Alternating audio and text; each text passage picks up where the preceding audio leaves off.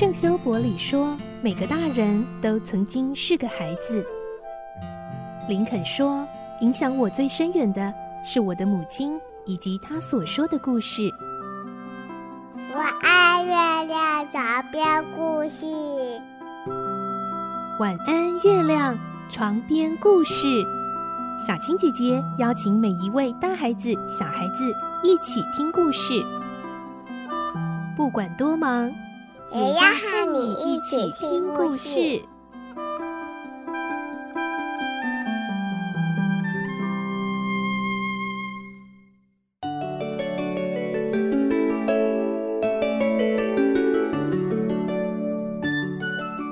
各位大朋友、小朋友，晚安！我是小青姐姐。今天星期五，我们要来推荐好书哦。端午节快要到了，那自古以来呢，民以食为天。我们每一个时代的人民生活好像都紧扣着美食哦。不过呢，现在的爸爸妈妈是不是都有一个烦恼？家里的小朋友是不是属于会挑食的那种呢？每次都不能好好吃饭吗？好，今天呢，我们要介绍的这一系列两本的绘本故事啊，嗯，推荐给。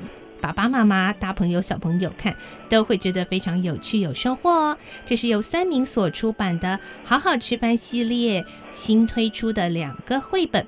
第一个呢是砧板进食中，哦，就是我们做菜要用的那个砧板。再来第二本是锅子罢工中，在厨房里常常看到的这些厨具，竟然好像都有了人性哦。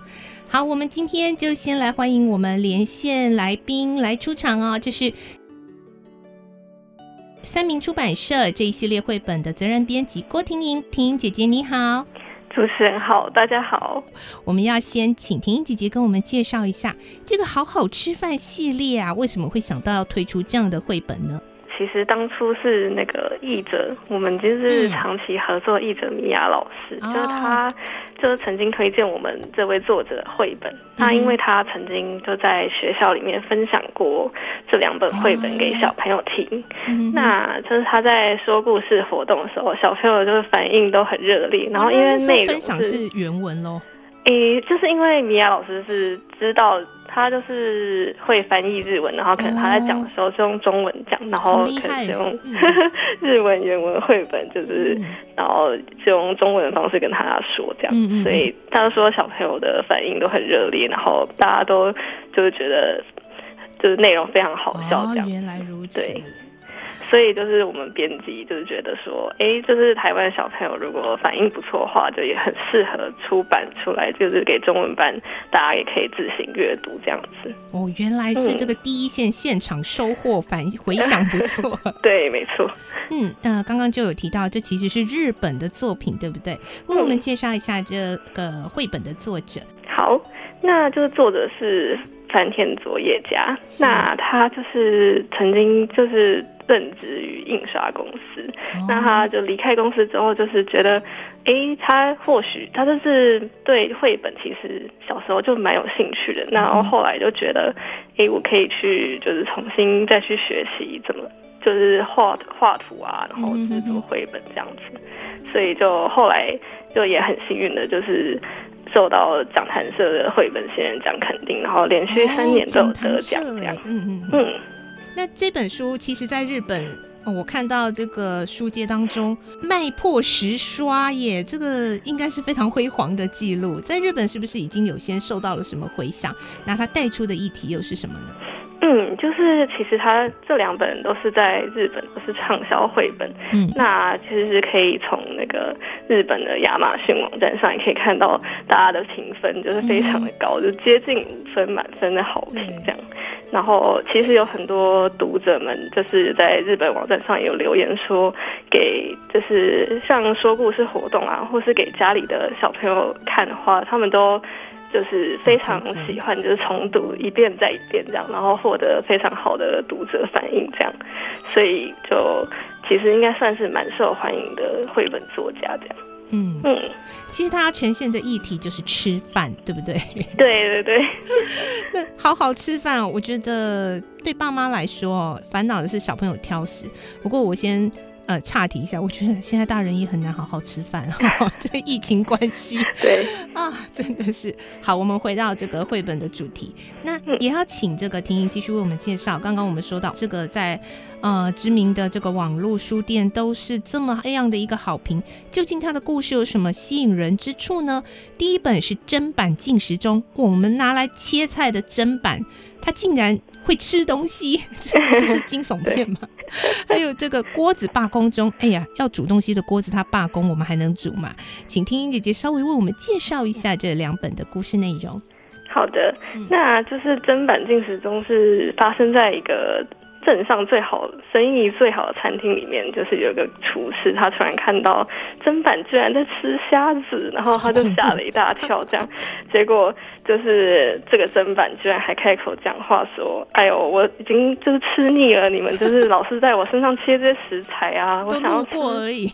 对，我想要吃煮熟的餐厅的食物啊，这样，因为毕竟是生意最好的餐厅，这个食物一定非常好吃，这样，所以就是这个厨师就有点。”抵挡不住砧板，一直就是撒娇啊，跟他求说啊，拜托拜托，让他吃这样，然后就一直喂他各种好吃的食物。结果一个月、两个月过去，就是砧板就是越来越大块啊，怎么办呢？结果后来就是露出马脚，就是被主厨发现说，哎呀，这个砧板以前怎么会怎么就是这都有这么大块吗？这样子，所以就呃之后的发展，我想说这边就不是破梗，非常好奇后续的话就可以。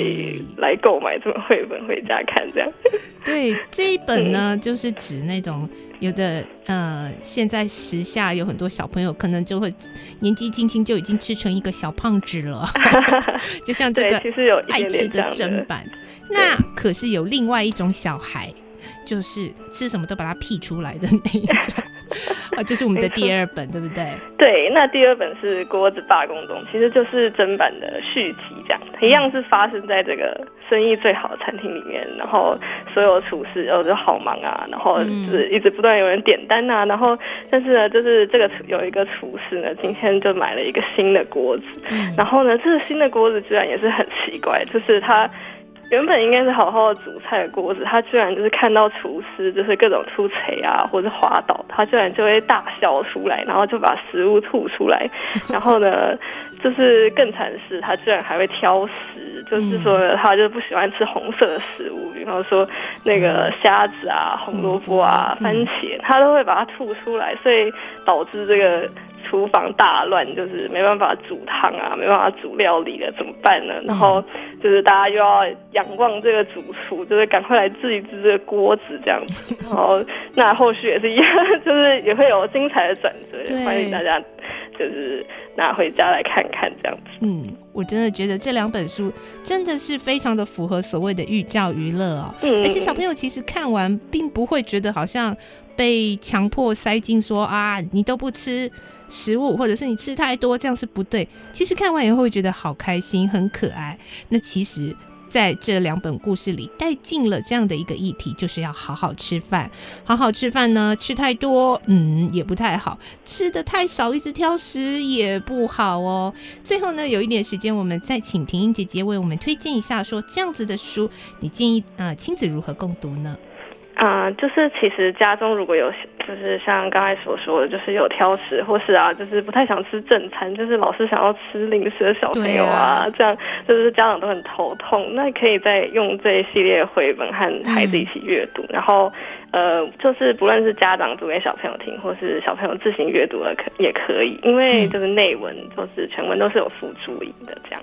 那也可以借机和孩子沟通说，啊，挑食会导致的一些，比方说营养失调啊，嗯、或是这个只吃自己喜欢吃的东西，然后也有可能会导致一些肥胖的问题，这样。嗯哼哼哼。对对，均衡饮食，好好没错。好，今天节目听到最后的人，嗯，我们一开头没有说，但你听到最后的人就有礼物要送你了。没错，我们很久很久没有赠书了。今天我们要介绍的这个书就是今天赠书活动要送你哦，我们各一本呢，呃，国子八宫中跟砧板进食中。那方法呢，就是到我们晚安月亮床边故事的节目粉砖，我们会有一个这一次的好书推荐专访的活动贴文，只要留下这个待会婷颖姐姐公布的通关密语，我们就有机会会抽出两位听众，一人各获得一本今天介绍的绘本哦。好，我们请婷颖姐姐为我们公布今天的通关密语是。我会好好吃饭，乖，真的希望大家要好好吃饭哦，因为其实人所有的一切的能量都是从嘴巴进去的饮食开始的。虽然吃饭好像是一个很稀松平常的事情，有时候平常到我们自己嘴巴吃了什么，不吃什么，好像都嗯不是那么在意。可是真的要好好吃饭哦。好，赶快上到我们的活动贴文来留下我们的通关密语，我会好好吃饭，就有机会获得今天我们专访推荐介绍的三民所出版的《好好吃饭》系列两本绘本《砧板进食中》以及《锅子罢工中》。谢谢婷颖姐姐今天接受我们的专访，谢谢，谢谢。嗯、那我们下次再见喽，好，拜拜。拜拜。